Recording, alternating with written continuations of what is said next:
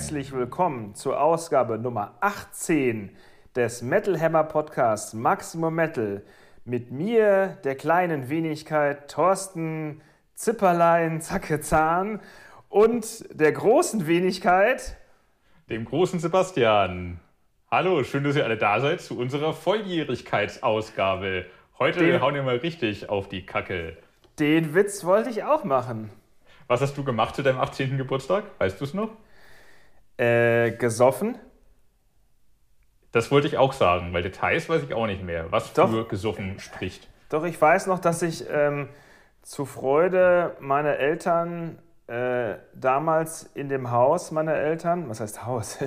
in dem riesengroßen Anwesen meiner Eltern, wo man vom Eingangstor bis zum Haus selber 45 Minuten mit dem Rad fahren musste, ähm, eine Party gefeiert habe mit, meinen besten Kumpels, bis alles, alle Pizza weggefressen war und alles weggesoffen war und wir besoffen zu irgendwie lauter Moka am Boden lagen. So ähnlich was bei mir auch. Ich glaube, im äh, für uns extra für die Kinder eingerichteten Partykeller meiner Eltern, der nach den Feiern immer aussah wie Sau. Es wurde auch schon mal unten rein erbrochen. Es äh, flog vieles um, es war laut. Ich weiß noch, dass meine, meine Mutter mir mal sehr amüsant erzählte, wir haben damals für Bloodhound Gang gehört und äh, hier, ähm, wie heißt er denn? Burn Motherfucker Burn, haben wir laut aus dem Keller mitgesungen, mitten in der Nacht. Sie ist davon irgendwie aufgewacht, hat nur gelacht, weitergeschlafen. Zum Glück waren die so entspannt.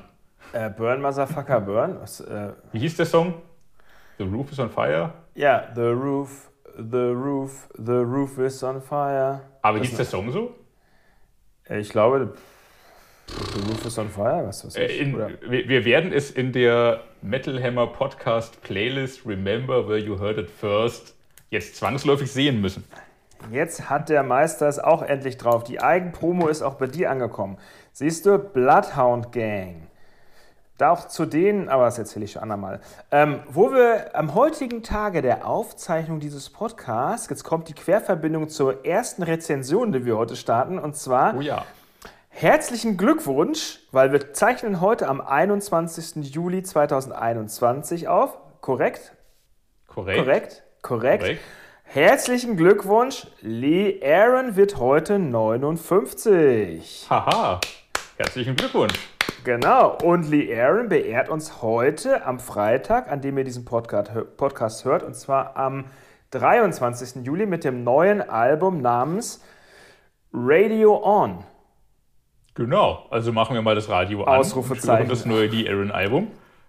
Wir machen mal das äh, Podcast Metal Hammer Radio On und erzählen mal, wie toll denn dieses hart, kanadische Hardrock-Album geworden ist. Es ist ein gutes Hardrock-Album.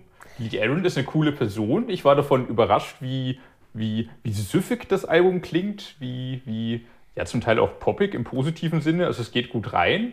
Es klingt, darf man das sagen, jünger und frecher, als ich erwartet hätte, ehrlicherweise.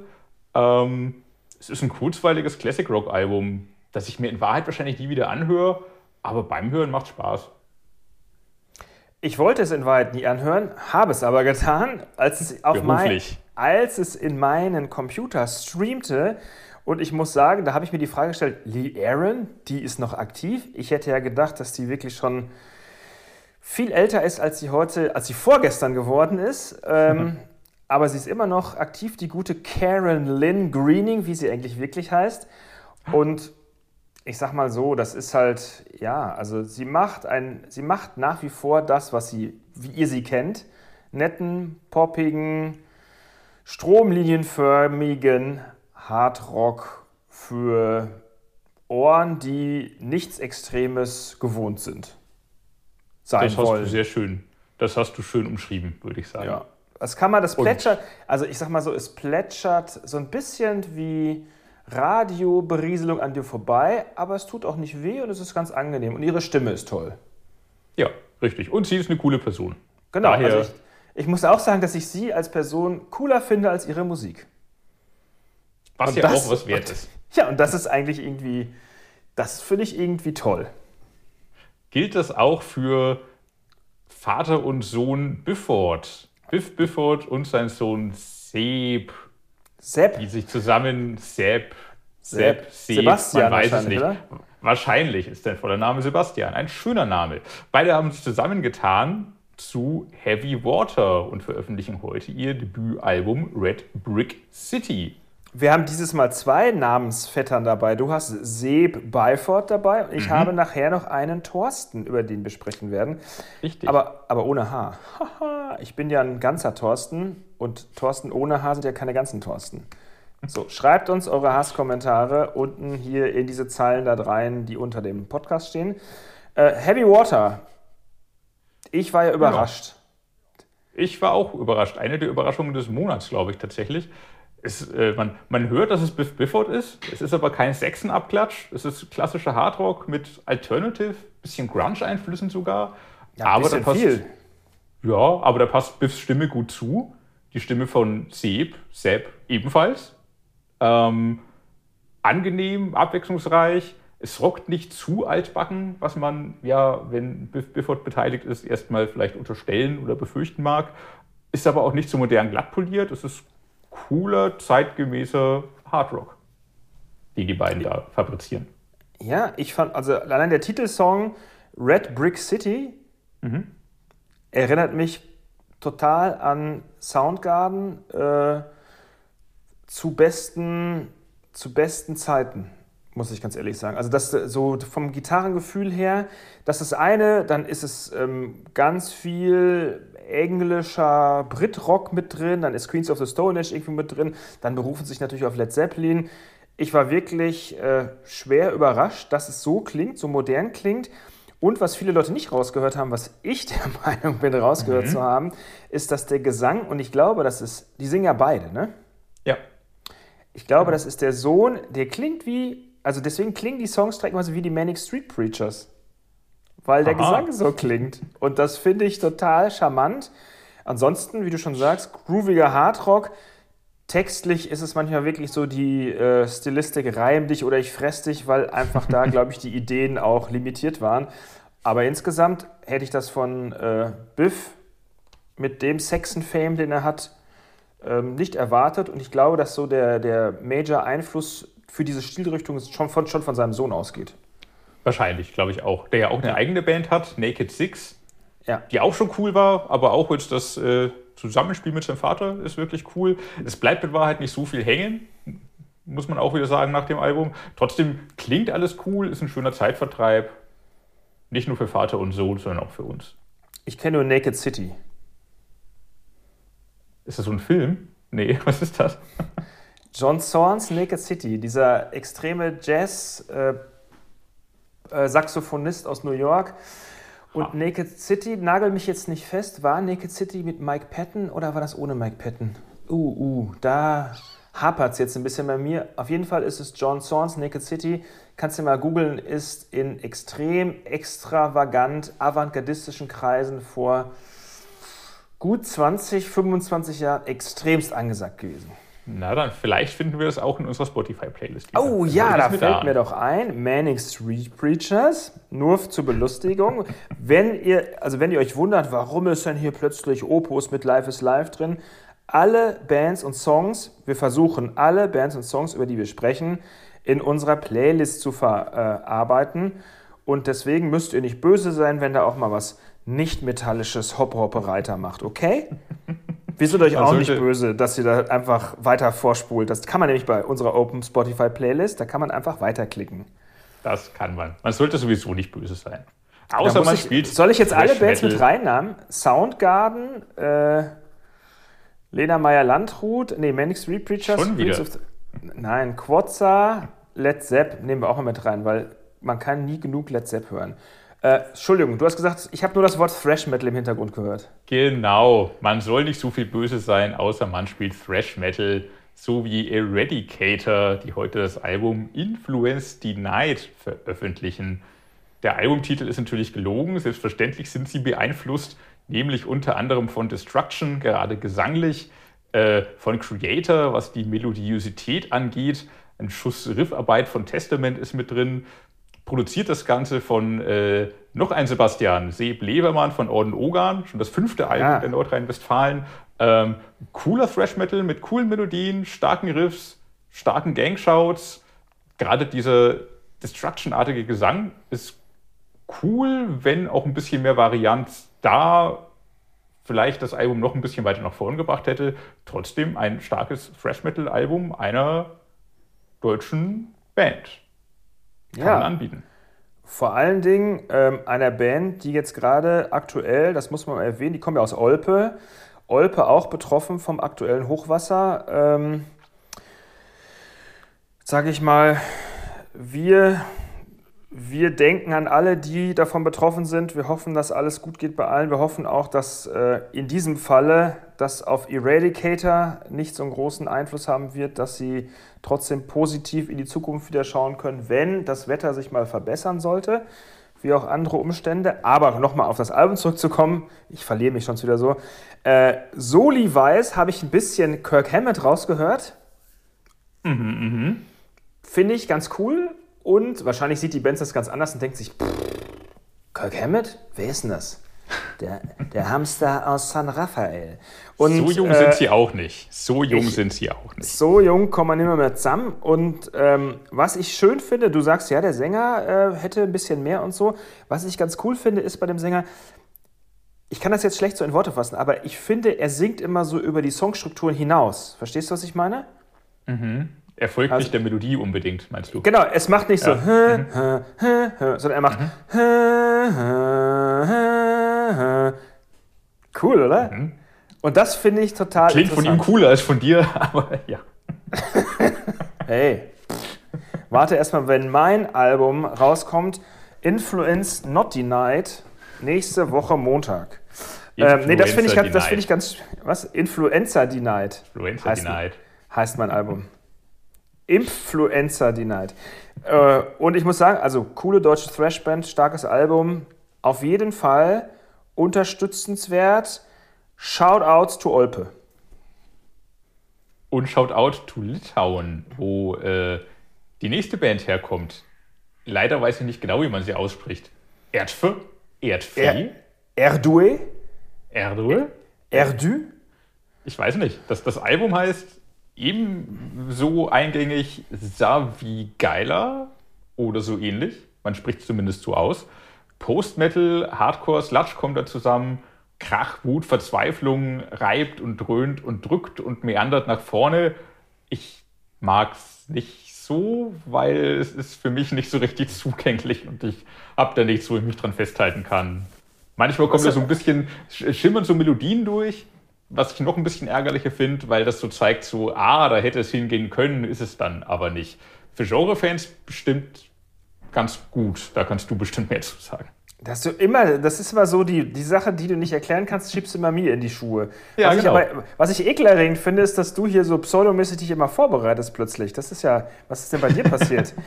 Erst schickst du mir nicht die richtige Liste oder gar keine Liste oder tust so, als hätte ich sie schon. Und dann, kurz vor knapp, bist du auch noch besser vorbereitet als alle anderen Teilnehmer dieses Podcasts. Ja, habe ich an der Journalistenschule so gelernt. Selbst gut vorbereiten und die anderen auflaufen lassen. Ich war ja nur auf der Baumschule, deswegen kann ich da nicht mitreden. Aber Erdö, Erdwe, äh, gib mal ein Erdwe mit ordentlich Schuss.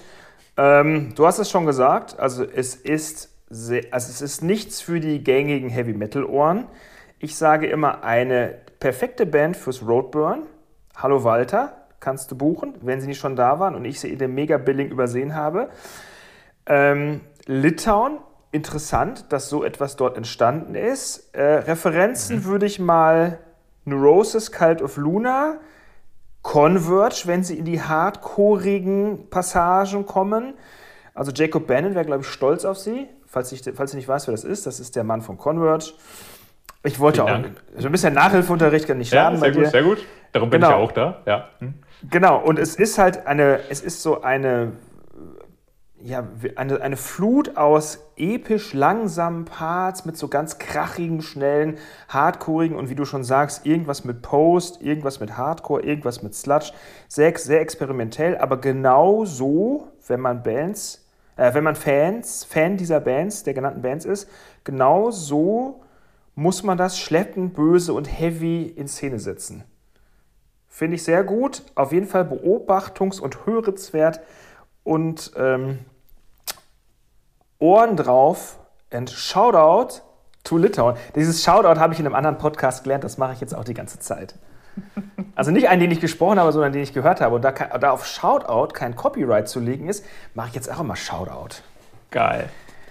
Klingt, klingt auch voll jung und modern. Toll. Ja, das bringt, ich, das bringt uns du, nach vorne, noch weiter. Bevor ich in die Methusalem-Sphären Jeff Bezos-mäßig aufsteige, muss ich noch immer ein bisschen mich verjüngen, selbst verjüngen. Shoutout to myself. Apropos Shoutout, vergesst nicht, äh, während ich hier versuche, meine Vorbereitungen äh, klar zu, mit meinen Vorbereitungen klarzukommen, unsere Playlist anzuklicken, die Remember Where You Heard It First Playlist, Maximum Metal Podcast aus Spotify. So, das war es schon gewesen für den jetzigen heutigen Tag, das, oder was? Das, das, das waren so die Highlights heute. Ein bisschen mehr kommt noch. Wir wollen ja aber auch noch ein bisschen über Alben sprechen, die nächste Woche erscheinen, wo wir keinen neuen Podcast haben. Am 30.07. Mhm. Ähm, da kommen nämlich auch noch ein paar spannende Alben, die wir hier äh, erwähnen wollen. Und äh, darum springen wir da jetzt mal hin. Bleiben im Postgefilde, aber färben das Ganze ein bisschen schwärzer mit Agropenie Post-Black Metal.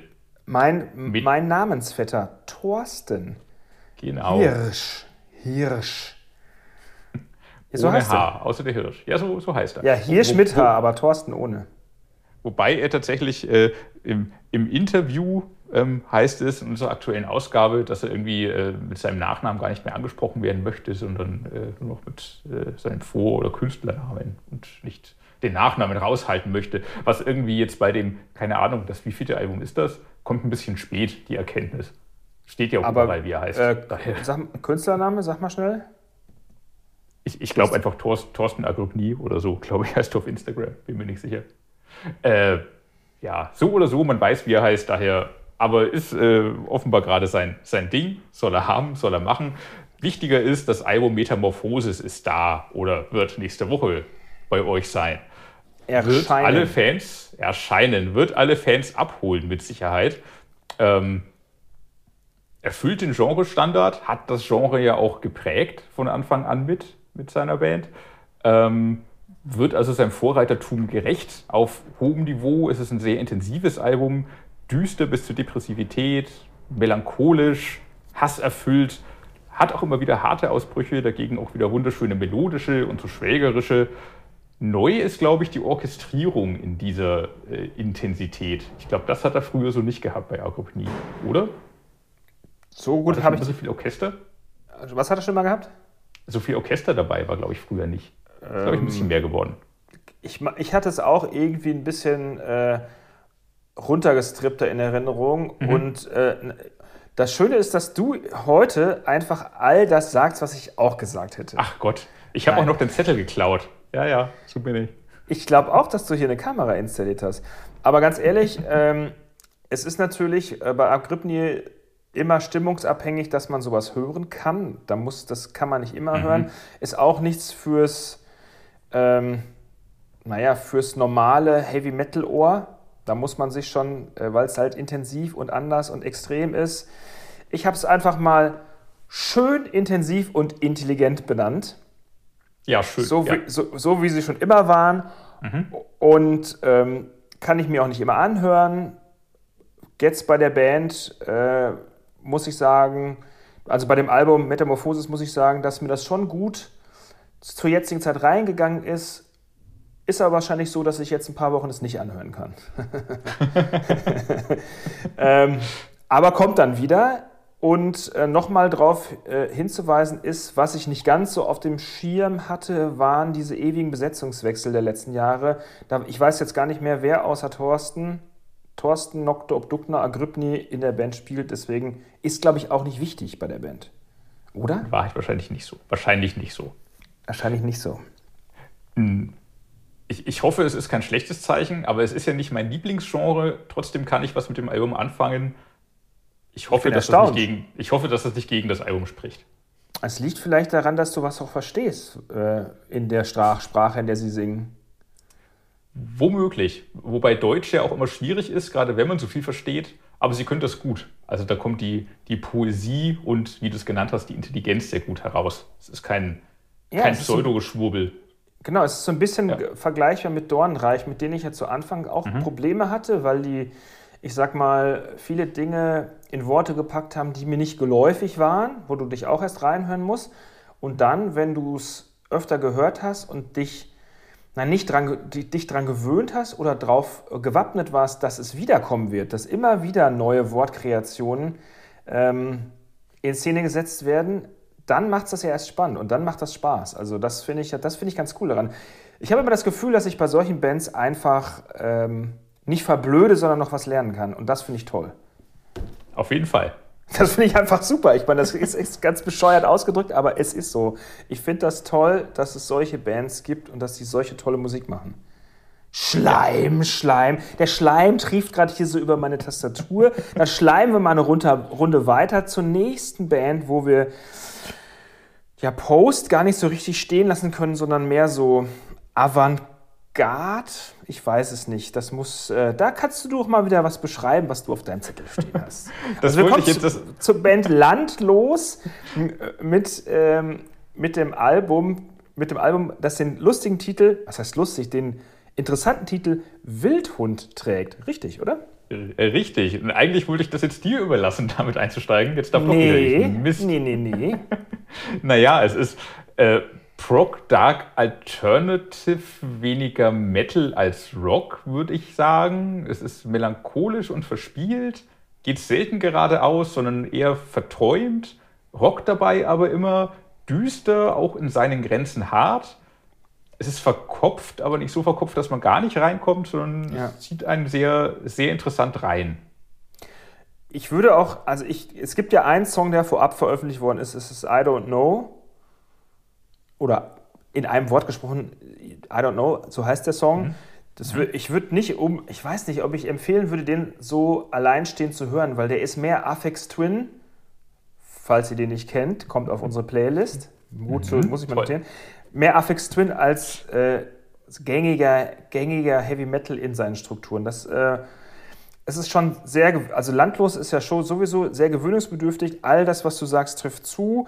Und das Konzept an sich ist es ja immer noch, also auch Wildhund, das Album ist ja immer noch von dem Ganzen, warum es landlos überhaupt gibt, geprägt. Und zwar, dass äh, der Markus Siegenhorst, der Markus Herbst Siegenhorst an sich eine ich will da jetzt nichts falsch sagen, eine, ähm, sage ich mal, eine Ich-Störung, eine Derealisation sozusagen hat, also eine, ich weiß nicht, ob man das eine Krankheit nennen kann, wie auch immer das sich ausdrückt. Ähm, und dadurch ist ja das komplette Projekt geprägt und auch all das, was Landlos irgendwie darstellt, bis zum heutigen Tag, wenn ich das alles so richtig verstanden habe. Also eine Selbstoffenbarung, das ganze Album. Und darauf muss man sich dann beim Hören Immer. einlassen. Immer, genau. Und deswegen, ich sag's euch gleich, wenn ihr Rebellion mögt, ist das vielleicht nicht eure Band. Rebellion, die auch heute übrigens ihr neues Album veröffentlichen. Nee, letzte Der Vollständigkeit Woche. halber. Also heute, naja, heute, also heute, heute also wir gehen wieder zurück zum 23., obwohl wir jetzt am 30. sind, so mind blown, was los? Ey, out, das ist da. doch, ich dachte, das wäre ein No-Brainer hier, aber egal. Auf zum genau. nächsten Deep Dive. Ja. Genau, jetzt geht's genau, auf zum nächsten D. Snyder Deep Dive. Uh, der D-Dive, uh, ja, zum ja. D, zum D-Dive. Also das ist dann wieder was für, mit, für Mettler an sich, obwohl der D da auch irgendwie plötzlich vorgeprescht ist und sich so ein bisschen modern hart gibt, indem er doch bei dem, sag mal, wenn ich falsch liege, äh, Time to Choose ist doch der Song mit Jamie Juster, ne? Time to Choose ist mit dem Corpse Grinder, wenn ich das richtig. Ah, das ist mit dem Corpse Grinder. Ich war nicht ja. Jamie Juster auch im Studio? Äh, weiß ich gar nicht, ehrlich das ist gesagt. Der Corpse Grinder, hab, du hast recht. Ich habe mir den, ich mir den Corpse Grinder äh, geführt und gemerkt und notiert. Jamie Juster auch am Album beteiligt war, ich weiß es nicht. Ich hatte mir irgendwo den Hatebreed Fuzzi gemerkt. Egal, kommt beides auf die Playlist. Corpse Grinder. CC, Hatebreed. Ähm, genau, und das ist halt schon eine sehr sorry, falsch äh, gelegen, Corpse Grinder, Time to Choose. Es mhm. ist schon eine sehr gewagte Kombination, die Snyder. Voll. Zu mit dem Corpse Grinder, was auch immer das soll. Äh, es ist lustig anzuhören, aber that's about it. Sorry. Corpse Grinder, sorry. Lieber CC, danke.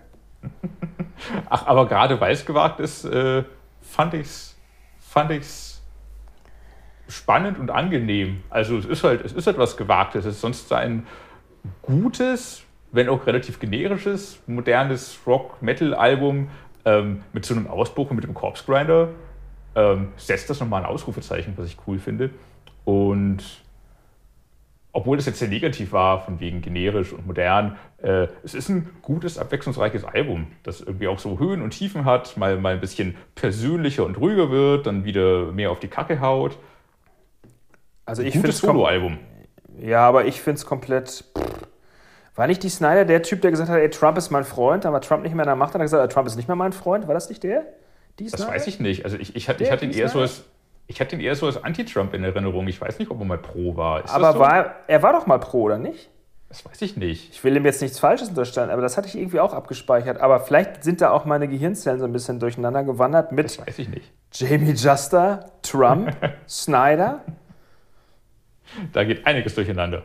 Äh, es ist auch kein Twisted Sister Klassiker, damit würde es sich nicht mehr messen können, aber trotzdem, seine Solo-Karriere, glaube ich, rollt okay und ich glaube, die Songs live mit ein paar Twisted Sister Klassikern reingestreut. Das wird cool, wenn man wieder darf, eines Tages. Man darf doch schon fast wieder, dachte ich. Man darf fast wieder, das stimmt. Aber dann Aber darf man und dann ist man angesteckt, das ist auch doof. Ja, das ist doof. Und gerade als Amerikaner, äh, bis man da wieder nach Europa darf und dort spielen darf, ist ja alles ein bisschen komplizierter. Wenn das ja, mal ah. so ist, sind das coole Songs dafür auf jeden Fall. Leave a Scar heißt das Album. Leave a Scar. Keine, es lief keine Scar bei mir, äh, zumindest nicht in meinen Hörerinnen. Da lassen andere ihre Scars. Wie auch immer, bevor, genau, zum Thema, wir dürfen ja bald wieder, kommen wir an dieser Stelle, bevor wir zum Thema der Woche kommen, äh, zum Update zu Bullhead City. Wie versprochen, in jedem Podcast die neuesten Infos, was passiert auf dem Holy Wacken Ground mit dem Festival Bullhead City, 16. bis 18. September. Die ersten Infos sind raus. Was kosten die Tickets? Wie viele Leute dürfen hin? Wer spielt? Und wir hören mal an dieser Stelle, was denn so kommt. Willkommen zu unserer immer noch neuen Rubrik The Road to Bullhead City, wo es um Updates rund um besagtes Festival geht. Ich bin Raphael und ich spreche heute mit Stefan Reuter, dem Manager im Digitalmarketing beim Wacken und Bullhead City. Hallo Stefan, wie ist die Lage? 10.000 Tickets habt ihr jetzt verkauft. Normalerweise ist das Wacken ja in Windeseile ausverkauft. Andererseits ist die jetzige Zeit ja auch nicht mit den normalen Umständen zu vergleichen. Seid ihr zufrieden mit den bisherigen Verkaufszahlen? Ja, absolut sind wir damit zufrieden. Also es ist ja nicht nur so, dass das besondere Zeiten sind, es ist ja auch nun mal so, dass wir mit dem Bullhead City einfach ein ganz neues Eventformat anbieten, das ja die Leute so auch noch nicht kennen. Wir ja auch nicht, feiern wir ja auch zum ersten Mal dieses Jahr. Und äh, ich muss auch sagen, es ist ja auch relativ kurzfristig so gesehen. Ich meine, ist im September geht die Sause los. Da muss man dann halt auch natürlich Zeit für haben. Und ich sag mal, wir sind echt, also freuen uns über jede einzelne Person, die teilnimmt. Und dass es jetzt schon über 10.000 sind, die sagen, den Spaß geben wir uns. Das ist echt super. Mhm. Sind das denn alles Drei-Tagestickets oder gibt es auch viele für ein oder zwei Tage? Wie ist da so das Verhältnis unter den verkauften Karten? Also die genauen Zahlen kann ich dir nicht nennen. Äh, ich weiß aber, dass die absolute Mehrheit sozusagen äh, die Dreitagestickets inklusive Camping sind. Denk einfach, äh, die Leute wollen so ein richtiges Festivalerlebnis damit haben. Die ja. Tagestickets gehen auch gut, kann man sagen. Aber insgesamt sind halt, wie gesagt, die Mehrtagesangebote ganz, ganz, ganz, ganz weit oben. Ich würde eine Prozentzahl nennen, wenn ich sie sagen könnte. Ich, ich weiß einfach nicht, ich habe sie nicht vorliegen. Kann ich auf jeden Fall verstehen, dass, die, äh, dass das Bedürfnis nach richtigem Festival wieder da ist, nach so langer Zeit. Ähm, 10.000 Tickets ist ja die Hälfte von dem, was ihr wollt. Also zumindest unser letzter Stand vor zwei Wochen ähm, lag bei 20.000 gewünschten Gästen mit kleinem Fragezeichen, ob vielleicht noch Luft nach oben ist. Aber 20.000 ähm, war so das, was ihr angepeilt habt. Ist das noch aktuell? Damit planen wir aktuell weiter, ja. Mhm. Und ähm, das kleine Fragezeichen, ob Luft nach oben ist, ähm, ist es abzusehen, wann man sich endgültig auf eine Zahl festlegen muss? De facto eigentlich wirklich erst kurz vor dem Festival an sich. Es ist, es ist ja einfach diese unfassbar dynamische Situation, die jetzt seit ein paar Monaten her herrscht. Deswegen, das wird irgendwann kurz vor dem Festival definitiv ganz, ganz, ganz final feststehen, denke ich. Mhm. Sobald wir was sagen können, dann sagen wir das, aber ich denke, da wird man noch ein bisschen warten müssen. Mhm. Ähm, und besteht da die Gefahr, dass es noch kippen kann oder steht alles fest? Also ich meine, ähm, vor kurzem fand ja dieses äh, Verknippt-Festival in Holland statt, bei dem man ja leider ähm, als Folge die steigenden Zahlen wieder beobachten konnte, was ja keiner will. Aber ähm, genau, besorgt euch das und wie geht ihr damit um? Also ich sag mal, grundsätzlich ist jetzt jede einzelne Infektion mit diesem Virus immer eine miese Nachricht. Vollkommen egal, ob für uns, für andere Veranstaltende, für andere Branchen. Das ist einfach furchtbar. Ja. Jetzt dieses konkrete Beispiel. Es ist so, wenn, wenn man sowas mitkriegt, ist natürlich nicht, dass man sich denkt, oh toll, oder dass man denkt, ach scheiße, ist einfach, man nimmt das hin und guckt sich das an. Jetzt gerade bei dem Beispiel, bei dem Verkniept in Utrecht, müsste man mal gucken, es ist, da ist zum Beispiel, haben wir die Situation, das ist ein Festival in der Stadt. Es ist ein urbanes Setting. Kneipen und Bars waren offen. Mhm. Es könnte also auch vorstellbar sein, dass das eigentliche, die eigentlichen Infektionen gar nicht auf dem Festival stattfanden, sondern eben, wenn man danach noch ein Bierchen trinken gehen war oder ähnliches. Ist jetzt nur so eine Vermutung, wenn man sich das mal anguckt, aber solche Sachen gucken wir uns natürlich an, gucken, wo müssten wir bei uns dann aufpassen und da wäre es natürlich okay, sonderlich viele Clubs, Kneipen, Bars in Wacken haben wir schon mal nicht. Das heißt also, da die, dass da sich viele Menschen mit ungetesteten oder ähnlichem mischen, wäre bei uns nicht der Fall. Und ähm, muss auch klar sagen, es finden ja gerade wahnsinnig, also was heißt wahnsinnig viel? Es finden ja derzeit einige Veranstaltungen statt. Wir hatten ja irgendwie den Download Pilot vor ein paar Wochen im UK mit irgendwie 10.000 Leuten. Ich meine, da wäre alles safe gewesen, kein, kein größerer äh, Infektionsherd entstanden sozusagen. Mhm. In Slowenien war jetzt vor zwei Wochen, meine ich, das Exit Festival. Da wär, haben mehrere 10.000, ich glaube in Summe waren das dann über 100.000 Menschen teilgenommen. Auch nichts Nennenswertes. Ähm, ein Kumpel von mir war jetzt am Wochenende mit seiner Gang beim Obscene Extreme in Tschechien zum Beispiel. Ich meine, da waren 5.000 erlaubt. Mhm. Aus seiner Gruppe auch alle negativ getestet. Auch jetzt im Nachgang haben sie, was ich sehr, sehr gut finde, einfach nochmal an den beiden Folgetagen danach sich nochmal auf Eigeninitiative getestet und allesamt komplett negativ und sicher da rausgegangen. Das heißt, es ist also möglich. Okay, das, das ist schon mal was sehr Optimistisches, was, was uns freut und womit man äh, länger planen kann auf jeden Fall. Ähm, du bist ja Manager im Digitalmarketing. Ähm, wird das Bullhead City Festival auch in irgendeiner Form ähm, online stattfinden? Also denkt ihr darüber nach, ob Konzerte gestreamt werden?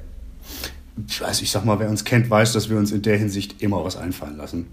Aber ich möchte an der Stelle, auch wenn ich eigentlich eher digital jockelt bin, sagen, ähm, ich durfte jetzt für, für Wacken.com mit äh, Falk Maria Schlegel von Powerwolf sprechen. Und der hat halt das so schön auf den Punkt gebracht. Ich glaube, die Magie, die da vor Ort, vor Ort sein wird, die wirklich, glaube ich, greifbar sein wird, sowohl für die Fans als auch für alle Musizierenden sowie für uns als Crew, das wird so ein Erlebnis, das, also das werden wir auf keinen Fall schaffen, ins äh, Internet zu übertragen, dieses Feeling. Das wird, glaube ich, unfassbar. Das kann ich mir vorstellen. Da sind wir auf jeden Fall gespannt, was ihr euch da einfallen lassen äh, werdet. Und ähm, wir werden auf jeden Fall noch äh, öfter nachfragen. Ähm, für diese Folge ist es jetzt erstmal genug. Es sind ja immer so kleine 5-Minuten-Interviews in unserer Rubrik. Ähm, da das Thema aber besonders spannend ist, Gibt es etwas, äh, was du unbedingt noch sagen willst und ich nicht nachgefragt habe? Äh, ich, ich würde, wenn es okay ist, gerne noch ein paar Sachen zum Wacken Open Air an der Stelle sagen. Sehr gerne. Also ich meine, eigentlich ist das ja hier eine Rubrik zum Bullhead City, aber irgendwie hängt das natürlich auch alles mit dem Wacken Open Air zusammen. Und genau. ich wollte an der Stelle einfach mal, da ich mir sicher bin, dass unter den Zuhörenden irgendwie Menschen sind, die Tickets fürs Wacken Open Air 2020 hatten und dann für 2021 und jetzt für 2022 vermutlich einfach mal äh, im Namen der ganzen Crew einfach Danke sagen. Also, weil es ist einfach nicht selbstverständlich, dass man Wochen vor dem eigentlich geplanten Eventdatum schon wieder sagen kann, dass man ausverkauft ist. Und wir nehmen das halt nicht für, für selbstverständlich oder so ähnliches. Deswegen wollte ich jetzt hier diesen Spot kurz nutzen, um da wirklich einfach ein riesenfettes Dankeschön loszuwerden. Super, alles klar. Stefan, dann sind wir schon wieder am Ende. Kurz, aber knapp. Vielen Dank, dass du die Zeit genommen hast und äh, wir kommen in zwei Wochen einfach nochmal auf euch zurück und äh, fragen nach einem neuen Update zum Bullhead City Festival. Bis dahin, Super. Viel Erfolg weiterhin für die Planung. Vielen Dank euch. Kommen wir zum nächsten Thema. Was trinkst du? Also ich trinke kalten Kaffee und da kann man beim nächsten Thema nicht davon behaupten, dass es kalter Kaffee wäre. Ich trinke lauwarmen Kaffee. Ich weiß nicht, ob man das damit gleichsetzen möchte. Ich glaube und hoffe allerdings auch nicht. Du sprichst bestimmt vom neuen Iron Maiden Song und der Ankündigung des Albums Senjutsu. Senjutsu? Senju, ja, je nach, je nach Sprachbarriere, die man sich da aufzwingt. Na, wir haben ja versucht, im Land der aufgehenden Sonne zu erkunden, was Senjutsu bedeuten soll und sind aber nicht wirklich zu einem richtigen Ergebnis gekommen. Beziehungsweise es gibt einen Manga-Kämpfer, der. Naruto. Na, Manga- und Anime-Held Naruto hat einen Spezialangriff namens Senjutsu, was auch so ein bisschen das Einzige ist, was man beim Googlen des Wortes findet. Es gibt wohl auch noch eine Martial Arts Schule in Amerika irgendwo, die sich so nennt. Also irgendwas aus dem Kampfsportbereich wird sein, ob denn jetzt wirklich existierend oder eher so ausgedacht. Man weiß es nicht. Aber jetzt Man hört aber, dass es irgendwie japanisch ist und auch Eddie sieht irgendwie japanisch aus. Was aber was haben Maiden damit zu tun? Außer, dass ja, es ein neues Image sein soll. Ja, sie hatten ja auch nichts zu tun mit Maya auf dem letzten Album. Sie hatten auch nichts zu tun mit alten ägyptischen Göttern. Sie haben auch wenig zu tun mit äh, Hinterhof-Messer-Serienmördern, die auf Margaret Thatcher ja, einstechen. Wie? Wie? Du willst jetzt, wie du willst jetzt sagen, die haben nichts damit zu tun? Willst du etwa auch behaupten, dass Blind Guardian nichts mit Herr der Ringe zu tun haben? Doch, selbstverständlich. Die sind ja direkt aus dem Buch rausgefallen. Rausgeflogen? Das ist was anderes. Geflogen. Rausgef rausgeflogen. Flieht Ihr Narren. Ja, es ist ein neues Image, es ist ein neues. Ähm, sie brauchen jetzt zu jedem Album auch was, was sie auf der Bühne dann zeigen. Und dieser Eddie, dieser Samurai-Eddie, sieht sehr cool aus. Und vor allem, ähm, ich fand es sehr cool, wie sie ihn eingeführt haben in, im äh, Videoclip zu dem neuen Song mit dem R Titel. The Writing on the Wall. Oder nur Writing on the Wall, ne?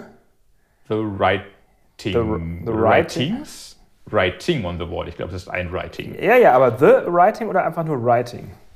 The Writing, meine ich. Ja, genau. Auf jeden Fall cooler animierter Videoclip, ähm, wo Eddie auf sehr coole Art und Weise revealed wird, wie man heutzutage sagt. Dann sagen alle so, shout out to the new Eddie und dann yeah. ist er da. In unserem jugendlichen Supersprech äh, ist er revealed worden. Finde ich auch geil. Und ich habe auch da schon, ich meine, die Jungs von Maiden sind ja nicht blöd die sind ja zu sechst und können ja auch wie sechs Leute denken. Die haben auch gleich gedacht, geil, neuer Samurai, Manga, sonst was Eddie, macht sich bestimmt super als Sammelfigur, als T-Shirt, als Sweater und als Tasse. Klar, aber hey, das ist ja auch cool, das ist doch, was die Fans lieben und wollen so. Alle, also alle ich, ich, ich habe ihn gesehen und habe mir gleich gedacht, ich will ihn auch haben. Ich will ihn Total. haben. Und zwar, ich will ihn jetzt sofort haben. Auf jeden Fall. Ja. Und wenn das Design scheiße wäre, wäre das nicht so. Also das ist schon gut gemacht wieder. Den, den Senjutsu, aber kommen wir mal zum Song an sich. Ja. Ähm, ich sag mal, mein erster Eindruck war so, wie immer bringen Maiden als ersten Teaser des Albums einen mittelmäßigen Song raus, um sich dann nochmal zu steigern, was andere Bands andersrum machen. Andere Bands bringen erst den Megasong raus, um dann krass abzufallen. Und dann kam es, ich habe ihn dann einmal gehört, zweimal, zwölfmal, tausend, zwölfmal. Ähm, man konnte schon beim zweiten Mal den Refrain mitsingen, was immer ein geiles Zeichen ist. Mhm. Äh, ich war von der Stimme erst ein bisschen enttäuscht. Dann hast du mich darauf hingewiesen, dass es auf den verschiedensten Portalen verschiedenste Soundlevel der Stimme unter anderem gibt. Das stimmt mhm. sogar, mhm. dass es irgendwie qualitativ Unterschiede gibt. Also das liegt wahrscheinlich einfach an der Einspeisung der äh, komprimierten Daten, würde ich mal sagen. Und auf YouTube, auf, auf YouTube mit dem Video zusammen klang es halt einfach erst so ein bisschen dumpf, ruhig, dann muss man, ja, lauter gemacht, wie auch immer. Ähm, ja, im Netz gleich die Leute so, ja, der Krebs hat Bruce Stimme kaputt gemacht. Das ist ja, glaube ich, alles Käse. Äh, ja, das hat mir auch live ist, gemerkt, dass das nicht stimmt. Ja, Stimme ist nach wie vor geil. Der Song wächst wirklich nach mhm. mehrmals hören und ich glaube trotzdem, es wird nicht der beste Song des Albums sein. Wir können ja nicht spoilern, weil wir das Album nicht kennen.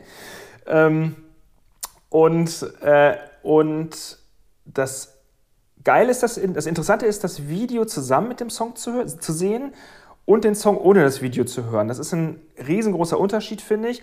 Und das Video an sich hat, ich erzähle jetzt auch mal weiter, das Video an sich hat so in sich, jede Sekunde passiert was, jede Sekunde passiert was anderes.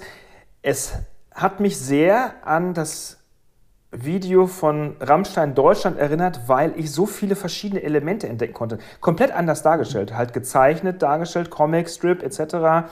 Aber ähm, wie du auch schon sagst, der neue Eddie wurde revealed. Es gibt, ähm, es gibt ganz viele Themen, die verarbeitet werden: Tod, Krieg, Umweltzerstörung, arm, reich, äh, Machtabhängigkeiten, länderübergreifend, Amerika, UK, Europa. Alles wird verwurstet irgendwie auf seine Art und Weise in eine Geschichte gepackt. Und das macht es einfach super spannend, dass man dieses Video ganz oft wieder schauen will. Ja, und dazu noch so viele kleine Details, die irgendwie an die ah. History anspielen. Das habe ich auch erst dann Nein, später ja, irgendwo ja. gelesen. So, da, da, liegt noch irgendwas im Sand vergraben und da ist irgendwas noch an der Wand und keine Ahnung. So, ich habe die fünf äh, besten rausgesucht. Ich habe die fünf, also, also ich nicht die fünf besten, aber ich habe fünf Stück mir mit raus recherchiert und zwar auf, also die Lens, äh, der, der, ähm, der Himmel sieht aus wie das Single-Artwork der Flight of the Icarus Single, dieser öffnende okay. Himmel, dieses runde. So, ähm, dann zeigt eine der Uhren, die am Boden liegt, auf die, mhm. wo die mit dem Motorrad dann drüber brettern, zeigt Two Minutes to Midnight. Die mhm. zeigt mhm. 11.58 Uhr. Dann sind auf dem Motorradtank, auf einem der Motorradtanks, 17 Striche, was wohl bedeutet, The 17th Album of Maiden ah. com, com, Coming Fast. Das wurde so da rein äh, interpretiert. Dann liegt irgendwo eine Dose Trooper-Bier. Dann auf dem Grabstein, der klein zu sehen ist, steht No Prayer for the Dying. Mhm. Dann gibt es äh, den ersten Pub, wo die gespielt haben. Der ist in dieser Landscape so zerbrochen zu sehen. Dann gibt es noch so ein Aces High Store. Es gibt ganz viele. Also deswegen, es lohnt sich einfach, dieses scheiß Video anzuschauen, weil es einfach richtig geil ist. Total. Und gleichzeitig lohnt sich aber halt auch, den Song zu hören ohne das Video, ja. weil in beidem einfach so viel passiert, dass das komplett überfordert am Anfang. Und darum blieb vom Song am Anfang auch gar nicht so viel hängen, weil komplette Überforderung weil es auch kein ganz einfach strukturierter Song ist am Ende, obwohl ja. gar nicht so viele Elemente wahrscheinlich sind, aber es ist doch wieder progressiv arrangiert, wie sie es halt äh, gerne machen dieser Tage. Ähm, cool finde ich diesen, diesen gewissen Southern Rock Blues Einfluss, doch diese leicht keltische Melodie, die dann wieder aus einem ganz anderen, äh, anderer Richtung kommt eigentlich, aber das äh, fließt da cool zusammen. Mhm. Ganz das, genau ne? das. Ja, genau ja, das. Ganz genau das, ja. Das fließt sehr schön zusammen und ist auch so ein bisschen neu. Es ist natürlich so ein typischer Maiden-Song, klingt wie die letzten 20 Jahre, aber es noch hat halt doch wieder was Eigenes. Es ist halt einfach ein neuer Song. Sie kopieren sich nicht hundertprozentig selbst, sondern sie wissen irgendwie, was die können und sie wissen, was die Fans wollen und spielen damit. Ja, und auch, wie aus, auch im Video. Und was so schön ist, aus so eine Megaband, ich meine, wie aus dem, es gab natürlich die Gerüchte da, Maiden kommt vielleicht noch das Album, wie auch nicht, wie aus dem Nichts heraus, alles ist fertig. Der Song ist fertig, das Video ist fertig, das Album ist fertig. Äh, es gibt ein Release-Date, das ist auch schon bekannt, ne? 3.9., genau. Ja, das ist schon ja. bekannt, genau. Das haben sie ja. auch mit veröffentlicht. Es gibt einen neuen Eddie. Es ist einfach so im stillen Maiden-Labor ist alles gemacht worden. Ja, und wie krass, vor über zwei Jahren. Das Album haben sie Anfang 2019 aufgenommen.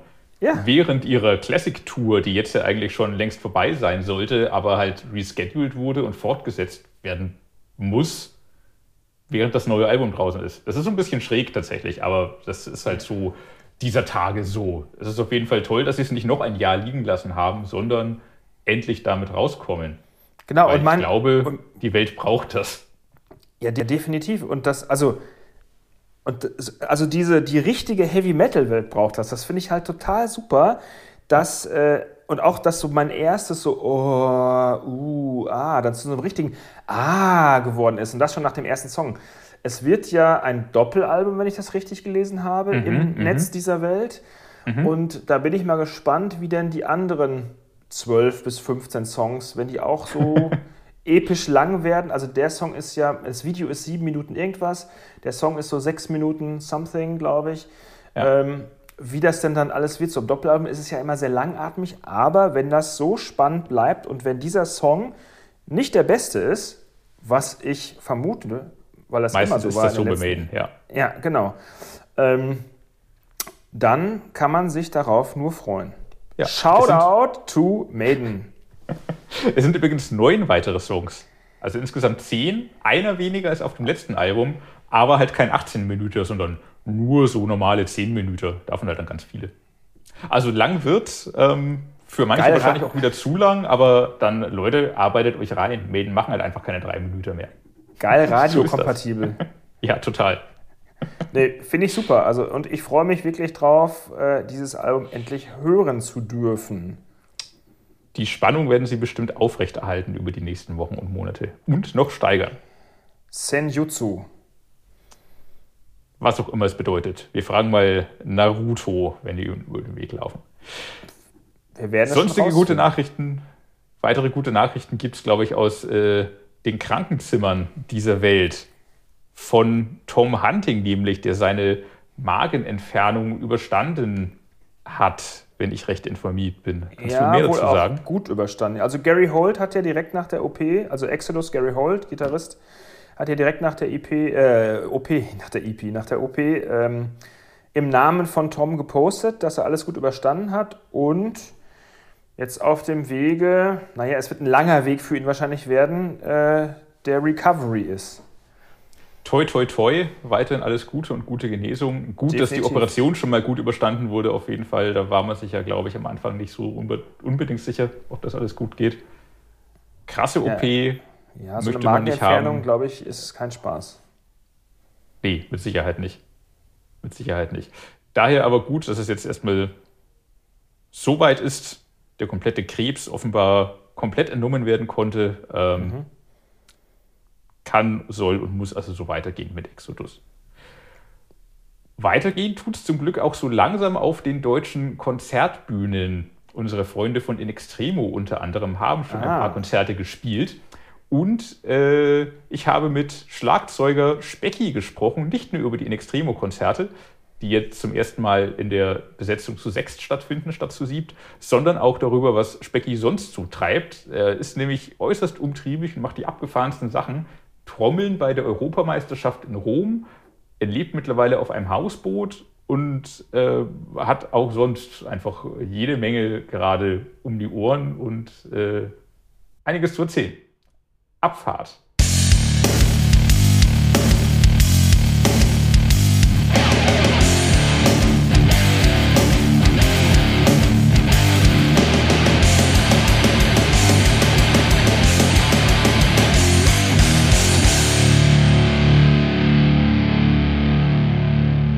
Ich begrüße im Metal Hammer Podcast Personality Talk Specki CD von In Extremo.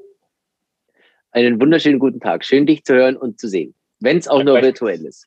Wenn es auch nur virtuell ist. Trotzdem schön und wird auch mal wieder höchst Zeit. Ein paar mehr Leute Richtig. hast du ja gesehen in den letzten Tagen in Extremo, sind wieder auf die Bühne zurückgekehrt. Ein gutes Zeichen für uns alle, glaube ich, und vor allem die Leute, die das Glück hatten, eins eurer Konzerte zu besuchen. Es sind Strandkorb-Konzerte, glaube ich. Ja, Ganz und genau. Das funktioniert auch ziemlich gut. Ja. Wir waren zuletzt in Hamburg, genau. Das war äh, natürlich eine wirklich ultra spektakuläre Kulisse, äh, die da war, weil wir haben äh, an dem Cruise-Terminal äh, gespielt, wo die Kreuzfahrtschiffe ablegen, wie auch vor ein paar Jahren der Wacken Cruise, also das Full Metal äh, die Full, Full Metal, Metal, Cruise. Cruise. So, mein, Full mein Metal Cruise. Zwei, glaube ich, oder so. Richtig, ganz genau. Da hatten wir ja auch die große Ehre, vor etlichen Jahren schon mal dabei zu sein. Ich glaube, beim ersten äh, Wacken Cruise, der von Hamburg abgegangen äh, ist. Und ähm, dann hat man nochmal einen zweiten von Mallorca dann irgendwann. Aber an diesem Kreuzfahrtterminal, äh, wo sonst eben die Parkplätze sind für die Cruise-Gäste, ist jetzt äh, alles voll mit Strandkörben für sage und schreibe 2000 Leute. Immerhin. Also wir hatten eine Kapazität von, ja, von 2000 Leuten. Das heißt, es sind immer zwei Leute in einem Strandkorb heißt praktisch, da stehen 1000 Strandkörbe. Äh, die Bühne ist unfassbar hoch, dass natürlich die Leute aus den letzten Reihen der Strandkörbe auch die mhm. Chance haben, da noch drüber zu gucken und die Bühne zu sehen. Das heißt, ich glaube, wir spielen da so auf acht Metern. Dann oh ja, ist mein Drumriser nochmal 1,60 Meter hoch. Also das heißt, ich bin dann auf annähernd zehn Metern äh, über, über den Strandkörben. Und das äh, ist eine sehr schöne Aussicht und macht auch Spaß. Die Leute waren super drauf. Äh, wenn auch natürlich ein bisschen verändert. Müssen sich erst ein bisschen dran gewöhnen an den Sicherheitsabstand und dass jeder so in seinem Bereich bleiben soll, was eigentlich mhm. auch alle tun. Also alle halten sich super an die Regeln, alle machen super mit. Aber die Stimmung war gut, die Konzerte waren gut und es ist irre schön, mal wieder auf einer Bühne zu sein, weil irgendwie, also das, das, man kann sich gar nicht vorstellen, wie einem das abgeht und wie einem das fehlt. Und irgendwann vergisst man es schon fast, das Gefühl, wie es, wie es denn kribbelt, äh, wenn das Intro läuft und wenn man dann da rausläuft und so. Äh, aber sehr, sehr schön, es jetzt wieder genießen zu dürfen. Schön. Und du kamst auch schnell wieder rein, hoffentlich, in das Konzertfeeling. Ins Konzertfeeling ja, aber äh, konditionell muss ich ganz ehrlich sagen, bin ich noch nicht da, wo ich hin will. Ich vergleiche es immer gern mit einem Fußballspieler oder sowas, der eine, eine, schwere Verletzung hat und über ein paar Monate ausfällt. Da, der kriegt dann auch immer Zeit vom Trainer. Ja, er muss sich wieder rantasten und äh, er braucht erst wieder Spielpraxis und die Kraft muss wieder zurückkommen und wir geben ihm noch zwei, drei Spiele. Also ähnlich ist es jetzt bei uns auch. Äh, von 0 auf 100 da volle Kanne einzusteigen wie im normalen Tour-Trott, das kriegst du einfach nicht hin, das schaffst du nicht nach äh, 16 Monaten Bühnenabstinenz. Ähm, aber wir, wie gesagt, wir tasten uns ran und ich denke, dass wir in zwei, drei Konzerten auch wieder die Alten sein werden. Sehr schön. Und ich glaube, den Fans geht es ja auch so. Die waren ja auch irgendwie 16 Monate äh, wahrscheinlich nicht auf Konzerten und sind auch nicht mehr in der Kondition. ja, die sind alle um halb zehn schon total besoffen. Ja. Kurz nach dem Einheitsweise nach dem dritten Bier schon ins Wanken kommen. Man, man, man merkt ja aber auch selber, ich weiß nicht, ob es dir auch so geht, so wenn man jetzt mal wieder irgendwie so in Biergärten geht und Leute trifft und so und zwei Bier trinkt, so das ist ja klar. für nach sechs Bier. ja, richtig. Also billige Geräusche. nee, es ist also ist ganz cool, ähm, dass die Leute ja feierwütig sind und auch Bock haben, wieder untereinander zu sein und ja. besonders eben auch auf Konzerte zu gehen.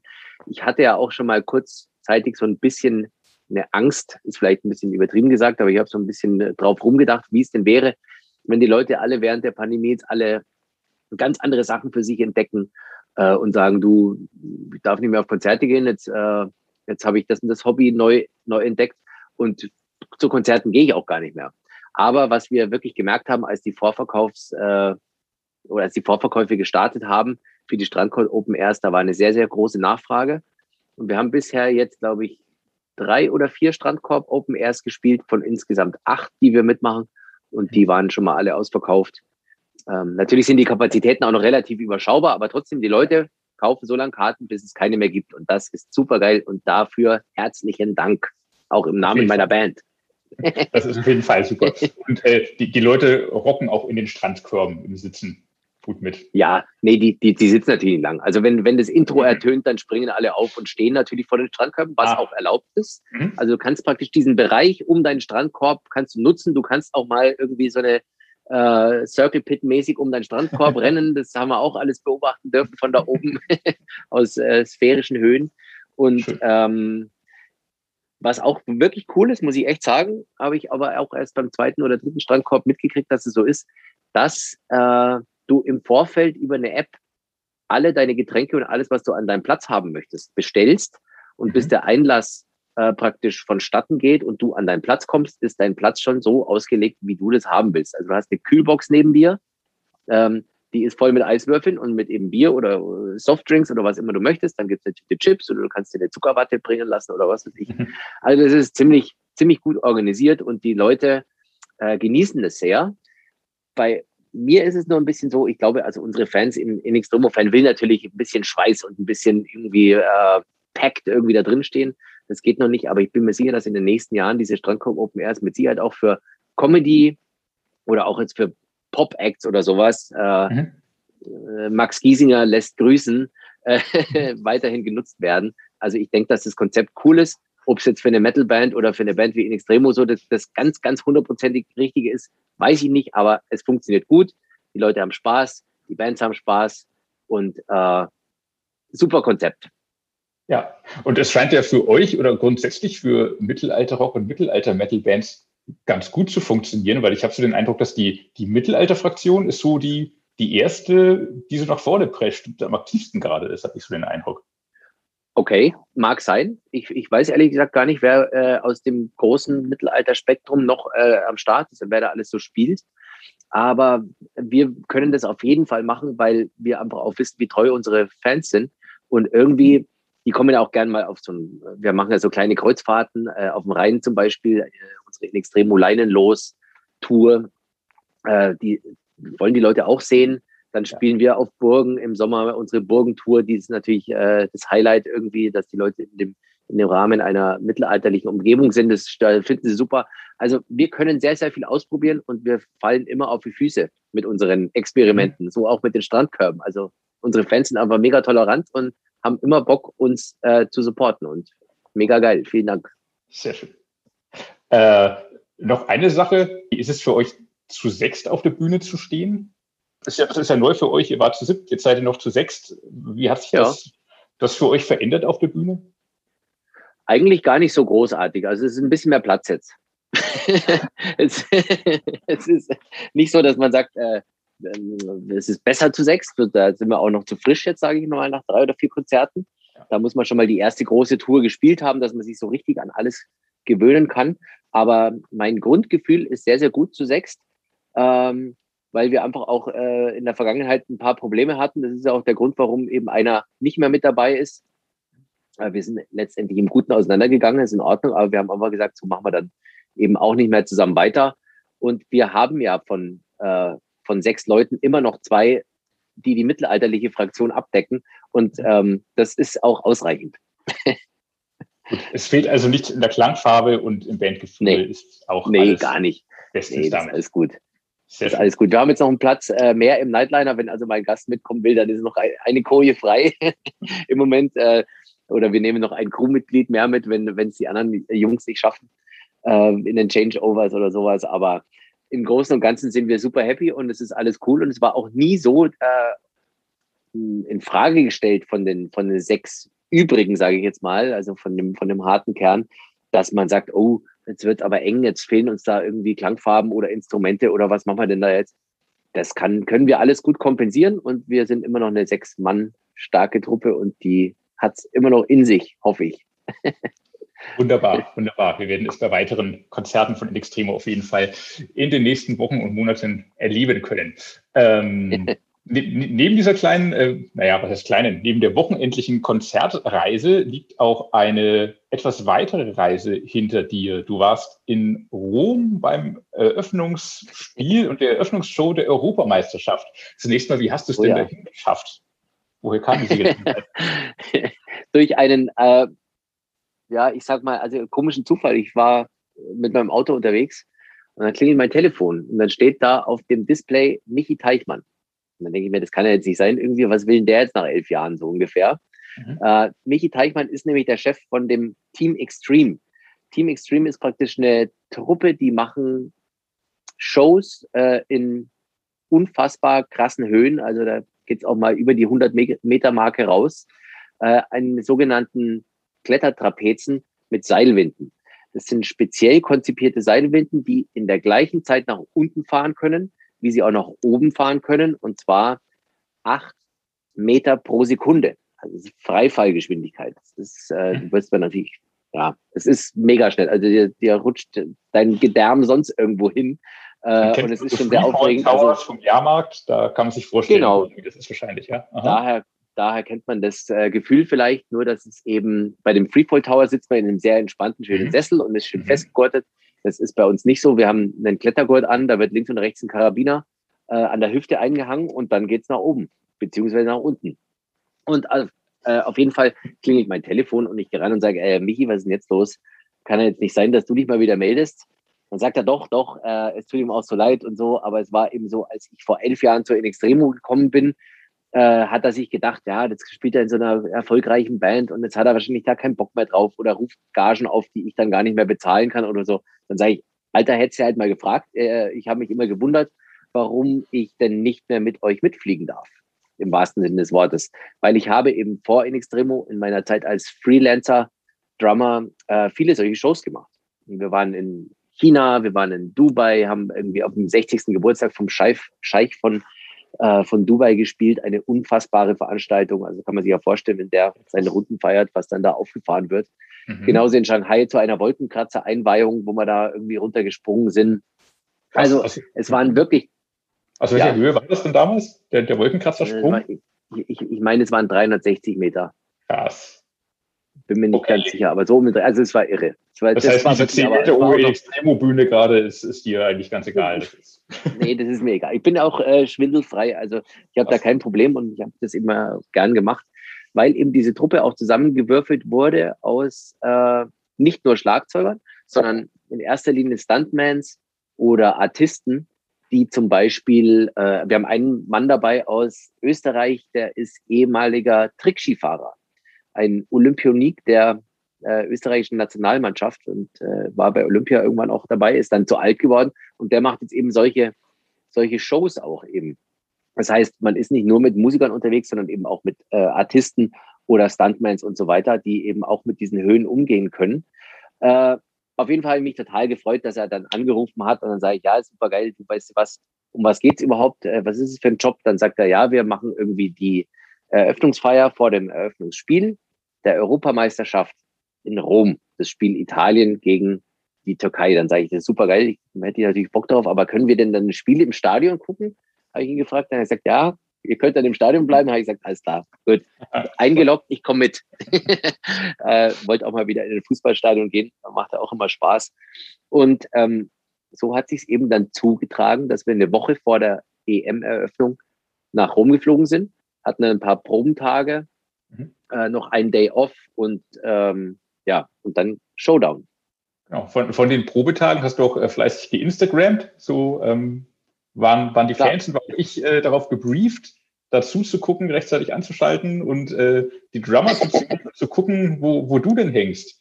Äh, leider, ja. ich, du, du warst danach auch nicht so richtig happy, hast da, glaube ich, auch einen, einen etwas enttäuschten ja. Post losgelassen. Ähm, hat man von euch Schlagzeugern am Ende nicht so viel gesehen, wie man hätte sehen sollen, wahrscheinlich nach dem, was ihr da reingesteckt habt. Ja, also schön zunächst mal, dass du das alles so gut verfolgst und äh, immer vorbereitet bist. Immer. Und, na klar, super. Nee, es war wirklich so, dieser Aufriss um eine Eröffnungsfeier bei einer Europameisterschaft, die die UEFA ausrichtet, ist ein, un, also ein gigantischer Aufwand. Das ist wirklich unglaublich, was die alles lostreten und was alles für Sicherheitsgeschichten und Hygienekonzepte da laufen und so weiter. Und äh, wir haben wirklich fleißig geprobt. Und äh, vielleicht kann sich der eine oder andere vorstellen, dass eben diese Belastung, die körperliche Belastung bei so einem Flug durchs Stadion auch wirklich krass ist. Und ich bin inzwischen 42 und ich habe das so gemacht in meinen äh, 20er und Anfang 30er Jahren. Äh, da war, das ging einfach noch einfacher, muss ich ganz ehrlich zugeben. Man war einfach noch fitter mit äh, 25 als mit 42. Und ähm, ich habe mich dann deswegen so geärgert, weil einfach äh, diese Ausschnitte, die gezeigt wurden, da ging es nicht nur um unser Drama und schon gar nicht um mich. Es war jetzt nicht irgendwie, dass ich enttäuscht war, dass ich nicht im Bild war, sondern hat eben mal einmal dann so kurz einen Typen von uns da vorbeifliegen sehen. Wir haben da tagelang geprobt, äh, machen einen Riesenaufriss und die UEFA hat eben einen Regisseur gehabt, der hat dann irgendwie so animierte Plastikbubbles, die dann da durchs Bild geflogen sind, eingeblendet. Und dann war irgendwie die Ablenkung äh, oder die Aufmerksamkeit war nicht mehr auf der eigentlichen Show, sondern auf irgendwelchen animierten Quatsch, der da irgendwie im Fernsehen zu sehen war. Und da habe ich mich einfach geärgert, weil ja. krasse also, Künstler da waren. Andrea Bocelli singt eine Arie, äh, eine der äh, berühmtesten Balletttänzerinnen, ich habe leider den Namen schon wieder vergessen, ähm, der Welt war da und ist auch, äh, hat da getanzt und so. Also es war eine tolle Show, muss man echt sagen. Und dann sieht man nichts davon. Da habe ich mich einfach geärgert. Ja, sondern nur so Windows 95-Style Plastikbälle, die ja. da irgendwie rumlaufen. Ja. ja. ja, richtig. In, in, in der Tat schade, aber trotzdem hattest du am Ende eine gute Zeit dort, was dann für dich auf jeden Fall ist. Ja. Ja, und auch mal wieder verreisen und mal wegfahren und mit eben einer Truppe, also sonst bin ich ja immer mit, mit der Band unterwegs und mit der Crew, was natürlich auch äh, mega schön ist und mega witzig ist, aber es war einfach mal toll, wieder mit Leuten wohin zu fliegen, einen Auftrag äh, zu haben, sich darauf zu freuen, sich darauf vorzubereiten, den dann gut abzuliefern und äh, glücklich wieder nach Hause zu fliegen. Und ähm, hat einfach so derartig gefehlt in den letzten vielen Monaten, dass es natürlich extra viel Spaß gemacht hat. Sehr schön. Jetzt bist du aber wieder zu Hause und darüber müssen wir reden. Ich sehe dich ja schon die ganze Zeit. Unsere Podcast-Hörer äh, kommen nicht in diesen Genuss. äh, äh, du sitzt in einer, nennt man das Kajüte? Ich glaube. Wahrscheinlich ist es ja, ich sitze auf genau, einem Hausboot. Richtig, aber es ist kein Hausboot, es ist ein Trawler.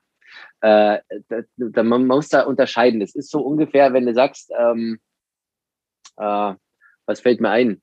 schwierig, das vielleicht in die Metal-Welt äh, zu, äh, rüberzubringen. Aber äh, also Hausboot will man gar nicht hören.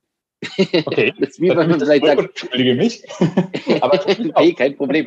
Deswegen kläre ich dir ja gerne auf. Ja. Also Hausboote sind irgendwie die, die, die eigentlich hier eher am Weg umgehen. Die machen äh, sehr wenig Meter oder hängen irgendwo im Weg und machen einen Haufen Dreck. Und wir, äh, ich habe einen Trawler, das ist praktisch ein, äh, ein Fischkutter der aber immer schon als ein, eine Art Wohnschiff äh, ausgebaut war. Ich nehme ganz äh, bewusst das Wort Yacht nicht in den Mund, weil wenn, wenn ich sagen würde, ich wohne auf einer Yacht, dann würde jeder sagen, ja, hat sie nicht mehr alle, beziehungsweise denen geht's zu gut. So ist es also nicht. Aber es ist ein Schiff mit zwei großen Kabinen, in denen sonst die Kühlkammern wären, um den äh, Fischfang praktisch zu kühlen. Mhm. Da sind zwei Bäder, da sind zwei Kabinen. Kabinen. Im Moment sitze ich hier in meinem äh, in meiner Schiffsmesse praktisch in der Lounge, genau, und habe dann äh, ja da noch ein Deck, hier noch ein Deck und da oben eine Flybridge, wo ich auch noch einen Steuerstand oben habe und von da kann ich mhm. fahren. Und das tue ich auch sehr viel und häufig. Ich bin jetzt gerade hier in meiner Marina, aber ähm, ich werde heute Abend nochmal ablegen, schätze ich. Okay, wie, wie krass, du, du, du wohnst da auch tatsächlich. Das ist kein Wochenendfloß, sondern du bist aufs Wasser gezogen. Ja, mehr oder weniger. Ich bin hier nicht gemeldet, weil das ist äh, in Berlin gar nicht so einfach. Es gibt, glaube ich, offiziell nur 90 Hausboot-Liegeplätze. Also da muss man dann Hausboot sagen, weil Aha. wenn du Auch eine Wohnadresse hast. Ja. Mhm. Richtig. Ich bin, äh, bin in äh, Berlin gemeldet, in der Stadt, aber ich bin eigentlich immer nur hier auf meinem Schiff. Und das im Winter und auch natürlich im Sommer dann erst recht. Aber ja, man hat Was? immer zu tun. Ich habe schon viel geschrubbt und geputzt und getan und bin gerade an meinem Teak-Deck äh, dran und muss hier, muss hier weiter bauen und war letzte Woche eine Woche lang in der Werft äh, mit ein paar Freunden, die mir geholfen haben, das ganze Unterwasserschiff zu machen. Das heißt, Antifouling streichen und die Muscheln abkratzen und was man alles machen muss. Also man hat voll zu tun. Und wirkliche Deckarbeit und Handarbeit.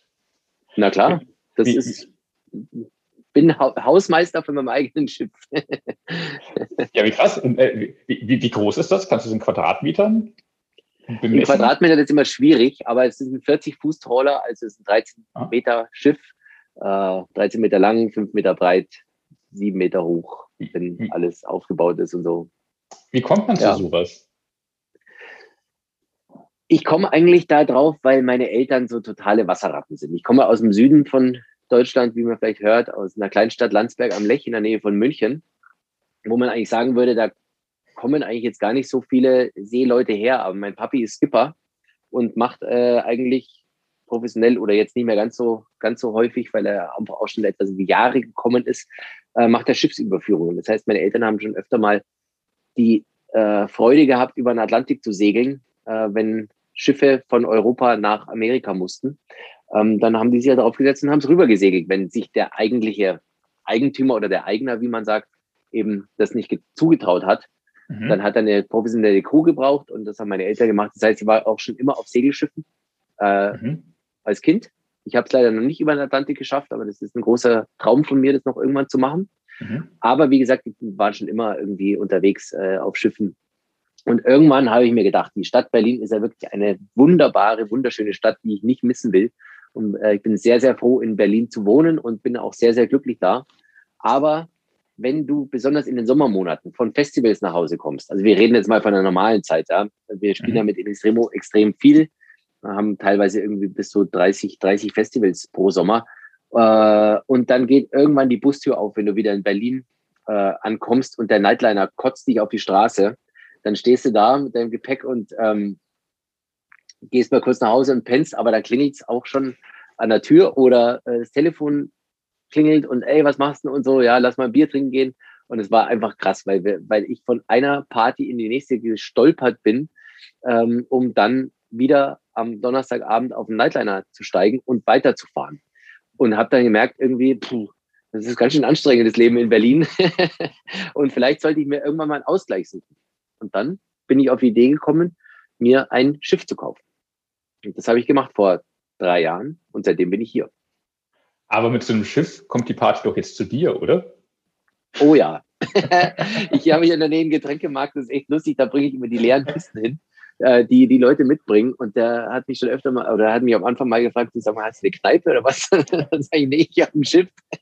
Sagt ach du Scheiße, ist ja noch schlimmer. Äh, also hier trampeln schon ordentlich Leute äh, durch und ich bin ja immer froh, Besuch zu haben. Ist auch schön. Aber so dieses Lonely Life, was ich mir teilweise gewünscht habe, abseits des Nightliners, das äh, tritt nicht immer in Kraft, muss ich schon auch sagen. Was aber, aber, nicht heißen soll, dass ich das nicht mag. Also ich bin ja gern unter Leuten und freue mich total, wenn gefeiert wird. Ähm, aber so der totale Plan ist somit nicht aufgegangen. Aber wenn du mal irgendwie deine Ruhe und Abgeschiedenheit brauchst, machst du einfach den Anker los und fährst so ein bisschen in die Mitte des, darf man sagen, auf welchem See du bist oder hast du Angst vor zu viel Besuch? Hm, Un, ungern. Also ich bin ja. in, in, äh, irgendwo in den Westberliner Gew Gewässern, ja, okay. aber auch gern mal durch den Tato-Kanal dann in den Osten. Aber mhm. ich bin auch viel unterwegs. Das heißt, wenn ich jetzt auch sagen würde, wo meine Marina ist und jemand will vorbeikommen, dann ist die Chance relativ gering, mich hier zu treffen, weil ich eh die ganze Zeit draußen bin und irgendwo rumfahre.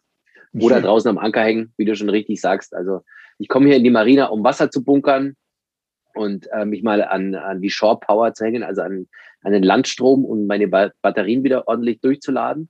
Und dann äh, düse ich wieder los und äh, habe dann auch öfter eben Leute dabei und ja, es ist sehr, sehr schön.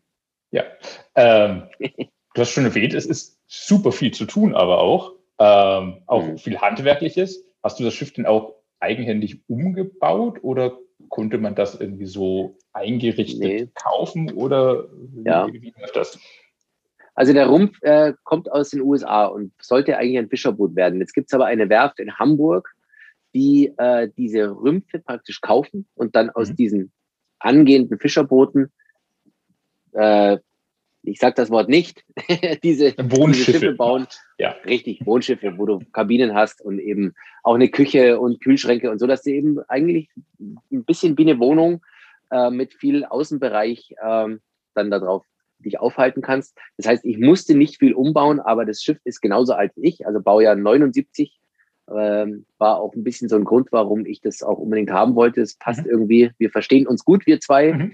Äh, und ähm, das war mir wichtig, dass äh, auch alles so weit in Ordnung ist, dass ich nicht anfangen muss mit totalen Umbauten, weil diese Daily Arbeiten, die anfallen. Also ich sage mal jetzt im Sommer ist es natürlich mehr draußen äh, Deck machen und die ganzen den Rumpf herrichten, äh, Unterwasserschiff machen und so weiter. Und das machst du im Sommer und im Winter bist du im Maschinenraum und äh, machst Ölwechsel und machst den ganzen Scheiß, der anfällt. Es sind zwei große Dieselmotoren drin, äh, die brauchen viel Liebe und viel Pflege und äh, ja, im Winter bin ich dann wieder eine Etage weiter unter mir jetzt hier, da ist der Maschinenraum, dann ja, liege ich da drin und äh, sau mich mit Altöl voll. also, man, man denkt äh, oder sieht auch so aus wie ähm, ja, ein ständiger Urlaub, aber in Wahrheit ist es ein, ein ständiges, ständiges auf der Hut sein und äh, reparieren und machen und schuften tatsächlich. Aber Na klar. Ausgleichen ist ja halt. Ja, super Ausgleich und man hat immer was zu tun und man ist abgelenkt und man macht irgendwie äh, ja auch eine schöne Arbeit. Also ein altes Schiff zu pflegen und zu erhalten, mhm. ist ja auch eine tolle Aufgabe, weil mhm. ich überlege mir immer so, was so in, was weiß ich, 20, 30 Jahren ist, ähm, ob ich das Schiff dann auch noch haben werde und auch noch Bock habe auf diesen Lifestyle. Äh, aber wenn es so wäre, dann ist es ja schon ein richtiger Oldtimer. Und mhm. ähm, das ist bei Schiffen also auch ähnlich, dass äh, die dann nicht nur irgendwann vielleicht im, im Wert auch wieder steigen mit einem bestimmten Alter. Um das geht es mir auch gar nicht, sondern es geht einfach darum, dieses wunderschöne Schiff zu pflegen und zu erhalten und einfach am Start zu sein und äh, es sich auch schön zu machen. Schön. Und wenn ich jetzt angefixt wäre und auch sowas will, suche ich mir zuerst einen Liegeplatz oder zuerst ein Schiff? das, genau, was war zuerst das Ei oder das Huhn? Ja. Das ist so ein äh, bisschen ähnlich die Frage, weil ohne Liegeplatz leider auch schwierig dann ein Schiff äh, betreiben zu können. Ähm, was man aber sagen muss, ist natürlich, dass in den letzten zwei Jahren durch die Pandemie der Ansturm auf Schiffe immens gewachsen ist. Also ja. du jetzt einen Liegeplatz suchen für meine Schiffsgröße ist in, in und um Berlin absolut aussichtslos. Also gar keine Möglichkeit, da irgendwas zu finden. Es geht ja auch nicht nur um die Größe, also um die Länge vom Schiff, sondern auch um den Tiefgang. Die Berliner äh, Gewässer sind ja relativ seicht ähm, und die Marinas sind teilweise, haben die gar nicht den Tiefgang, dass ich da reinfahren könnte mit dem Klopper hier. Ähm, und von dem her ist es also, ähm, ja, was macht man zuerst? Hm. Ich würde vernünftigerweise sagen, such den Liegeplatz, aber den findest du nicht. Also spring ins kalte Wasser und kauf den Schiff. Gut, dann so. Auf den Einkaufszettel. okay. Äh, und man, man, sieht dich äh, wiederum auf Instagram äh, sehr häufig an Deck am Grill und an den Kochplatten stehen. Deine zweite große Leidenschaft neben dem Schiff in Schuss halten. Äh, das ja. Kochen offenbar. Ähm, mittlerweile ja sogar damit äh, auf Amazon, Amazon Music, so eine eigene Kochshow geschafft. Angefangen hat es aber einfach, ich glaube, durch Leidenschaft und dass du das immer fotografiert und online gestellt und deine Fans damit irgendwie ja. zumindest optisch beglückt hast. Richtig, genau. Optisch. Ja. Probieren kann halt äh, keiner, wo man da von Glück sprechen will oder nicht.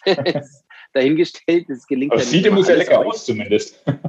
Vielen Dank, vielen Dank. Also ich, ja, ich koche sehr viel und sehr, sehr gern und bin da total interessiert, äh, was man alles so machen kann und ähm, habe eben irgendwann angefangen, auch ganz ehrlich gesagt, ein bisschen aus Langweile raus, weil eben das Tourneeleben ist weggefallen. Das Album war gerade irgendwie frisch draußen. Also man hat gesagt, man muss jetzt auch nicht unbedingt irgendwie äh, wieder ins Studio oder so. Das war sehr, sehr viel Zeit. Und ähm, daraufhin habe ich angefangen, einfach mal mein Hobby so ein bisschen darzustellen. Waren die Leute erstmal natürlich ein bisschen erschrocken und haben gesagt, was macht er denn jetzt? Irgendwie fängt er an zu kochen. Äh, aber es war wirklich so, dass eben dann ähm, Amazon Music da aufmerksam geworden ist drauf und äh, gesagt hat, hey, super cool, da könnte man auch eigentlich was machen daraus. Dann sage ich, ich habe seit vier Jahren ein fertiges Musik-Koch-Show-Konzept in der Schublade liegen.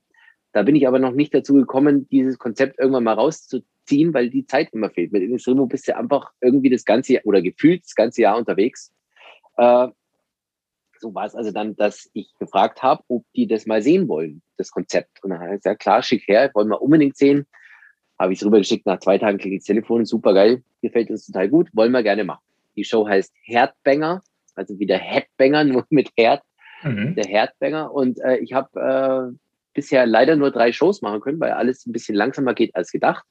Und ich denke auch, dass äh, ich das nicht mehr mit Amazon Music machen werde in Zukunft, sondern ich äh, spreche gerade mit anderen Anbietern und anderen Sendern und anderen Kanälen. Hm. Da wird es wahrscheinlich zum Herbst oder spätestens zum Winter Neuigkeiten geben und der Herdbanger wird auf jeden Fall weitergehen, aber eben mit einem neuen Anbieter. Das mhm. Konzept von der Show sieht eigentlich so aus, dass ich mit befreundeten Musikern koche und mich treffe und natürlich was trinke viel äh, auszutauschen habe. Also wir quatschen viel, aber wir machen natürlich auch Musik und spielen live in Konstellationen, die es natürlich vorher noch nie gegeben hat, auch ohne Netz und ohne doppelten Boden. Also es ist nichts geprobt. So hat sich also zugetragen, dass ich in der ersten Sendung war der Christoph Schneider da von Rammstein, ähm, Sir Frank Doe äh, von The Boss Hoss und Toby Fischer von The Boss Hoss. Heißt alles Schlagzeuger. Wir waren vier Schlagzeuger und haben dann die erste Show da abgerissen, was sehr lustig war, nur mit Drummern irgendwie ein bisschen zu jammen und so.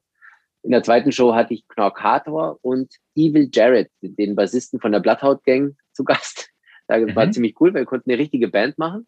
Äh, Stumpen hat gesungen, Basti Bauer hat Gitarre gespielt, Evil Jared hat wie früher äh, Bass gespielt und ich Schlagzeug. Das heißt, wir hatten eine richtige, eine richtige kleine Band, haben auch ein paar Songs irgendwie ungeprobt äh, live performt aus dem Stegreif war ganz lustig. Und in der dritten Show war unsere geliebte äh, Doro Pesch am Start, die Queen of Metal. War super schön, mit ihr mal zwei Stunden zu haben äh, und einfach zu quatschen. Es war übrigens sehr lustig. Ich muss kurz ausholen, als ich Doro Pesch äh, angerufen habe und ihr sie fragen wollte, ob sie Bock hat, äh, äh, Gast zu sein in meiner Kochshow Herdbanger, hat sie gesagt, naja, habe ich erst mit dem Management telefoniert, dann hat äh, das Management gesagt, klingt ganz gut, äh, könnte sein, dass sie Bock darauf hat. Wenn ja, dann ruft sie dich zurück. Dann hat es fünf Minuten gedauert, ist Doro am Telefon und sagt, hey Specki, wie sieht's aus? Und alles klar bei dir?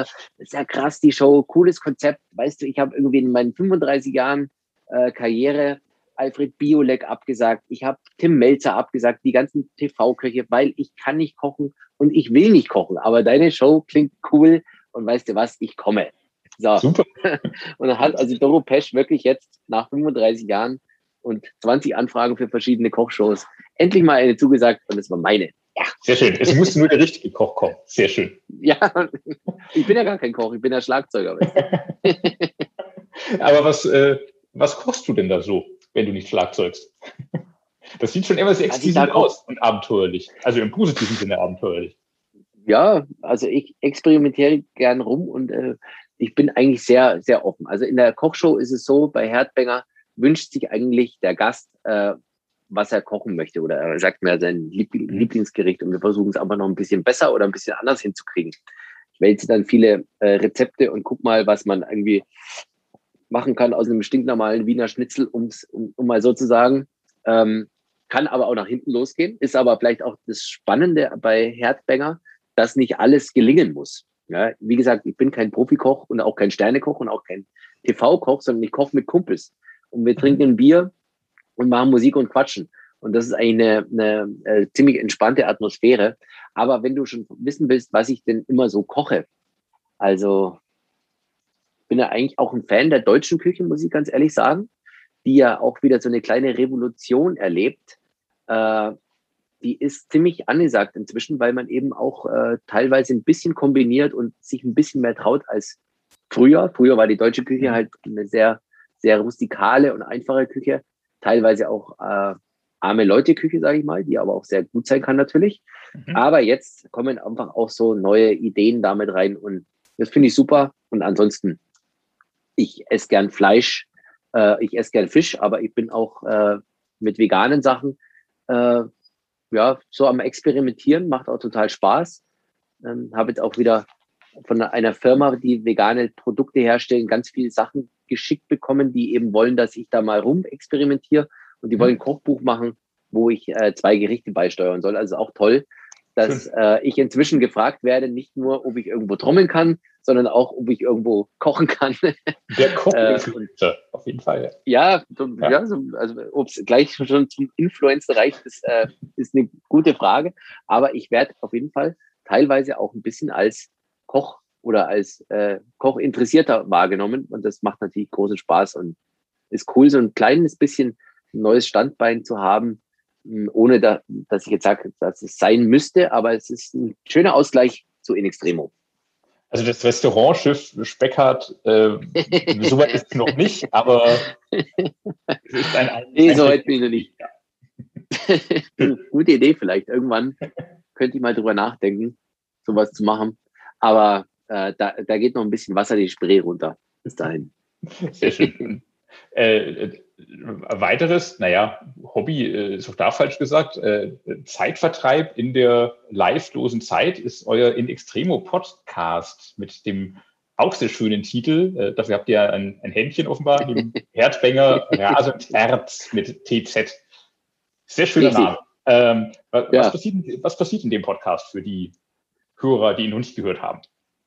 Also, der Podcast äh, läuft ja, der Podcast läuft bei Rockantenne mhm. ähm, und den mache ich mit meinem lieben Freund und Kollegen äh, Basti Lange, der Gitarrist von In Extremo, zusammen. Und äh, wir sind so ein bisschen wie die Jungfer zum Kind gekommen, äh, weil wir einfach angefragt wurden, ob wir sowas machen wollen. Und dann mhm. Äh, ist es eben so, äh, ich bin nicht besonders Podcast erfahren natürlich gewesen vorher.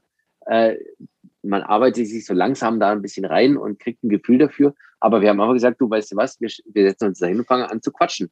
Und dann werden wir einfach mal gucken, ähm, ob die Leute am Ende hinhören oder ob sie sagen, nee, das ist äh, gar nichts für mich. Natürlich haben wir jetzt auch inzwischen Gäste. Wir hatten in der ersten Show unsere Freunde von Heaven Shall Burn. Ähm, dann war unser Dr. Pimonte mal zu Gast, unser Hafenspieler von In Extremo. Äh, wir werden demnächst, äh, ja, das sage ich jetzt mal noch nicht, vielleicht äh, mache ich dann mache ich es noch ein bisschen spannend, mhm. ähm, noch mit weiteren Gästen zu tun haben. Der Podcast läuft immer am ersten Freitag des Monats bei Rockantenne oder auch überall dann da, wo man Podcast hören kann. Mhm. Ähm, ja, und so ein, so ein richtiges Konzept gibt es da eigentlich nicht. Basti und ich setzen uns zusammen und äh, haben eine gute Zeit mit entweder angenehmen Gästen oder eben auch mal zu zweit. Sehr schön. Klingt, klingt angenehm und äh, sollte man auf jeden Fall hören, wenn man es noch nicht getan hat und vom Metal Hammer Podcast genug hat, beziehungsweise da schon alle acht Episoden durchgehört hat, sollte man dann zu meiner Gast switchen. Sehr gut. Ja. Sehr schön. Ähm, ja, dann, du willst nicht verraten, wer euer nächster Gast ist? Dann halt nicht. äh, ja, ich kann es auch verraten, warum ich es nicht verraten kann. Ich habe nämlich gerade versucht, mit ihm zu telefonieren, und ich habe mit ihm telefoniert, aber er kann für die nächste Ausgabe nicht. Jetzt habe ich ihn angefragt für die übernächste Ausgabe. Also es wäre jetzt zu viel, zu viel vorausgegriffen. Ähm, aber es wird super cool und ähm, sehr, sehr lustige Truppe, die uns da besuchen kommt. Sehr schön, sehr schön. Äh, ja, dann äh, bin ich da gespannt. Werde auch da mal reinhören. Ja, sehr oh. gerne. Danke dir, dass du Gast in unserem Podcast warst, in unserer lustigen Truppe. Ich habe zu danken.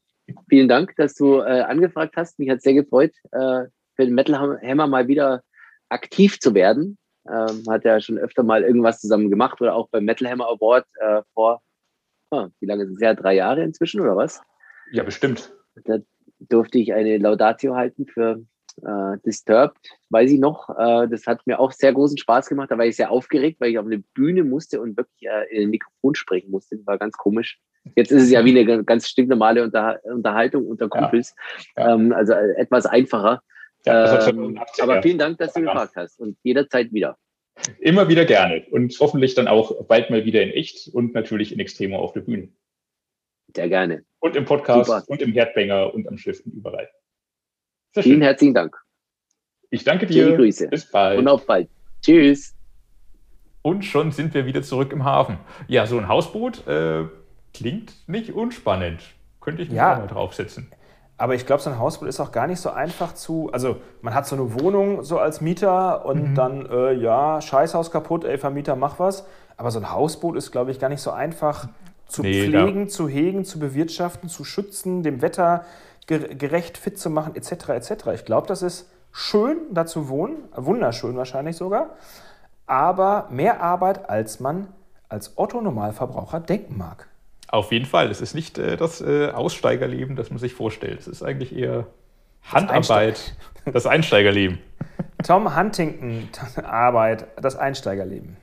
Das Einsteigerleben. Äh, ich glaube, wir steigen jetzt aus, aus dieser 18. Episode des Podcasts. Ja, vor allen Dingen, falls ihr es nicht gemerkt habt, liebe Leute, das war dieses Mal The Fast and Furious Podcast. Schneller geht's nicht. Kessler, Kessel Reader und äh, Zacko Fantenmann in fast nur noch nicht mal 50 Minuten haben wir euch das Wichtigste vom Wichtigen vom Heavy Metal erzählt.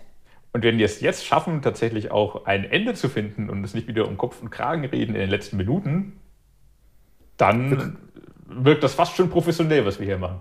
Wir machen das einfach so. Ich sage schon mal Ciao Kakao, Maximum Metal, denkt dran, unsere Playlist zu hören und zähle einfach rückwärts. 4, 3, äh, wie geht's weiter? Am 6.8. sehen wir uns wieder. Nein, 2, 1. Du musst jetzt, also 0 ich sag, und 666, ja.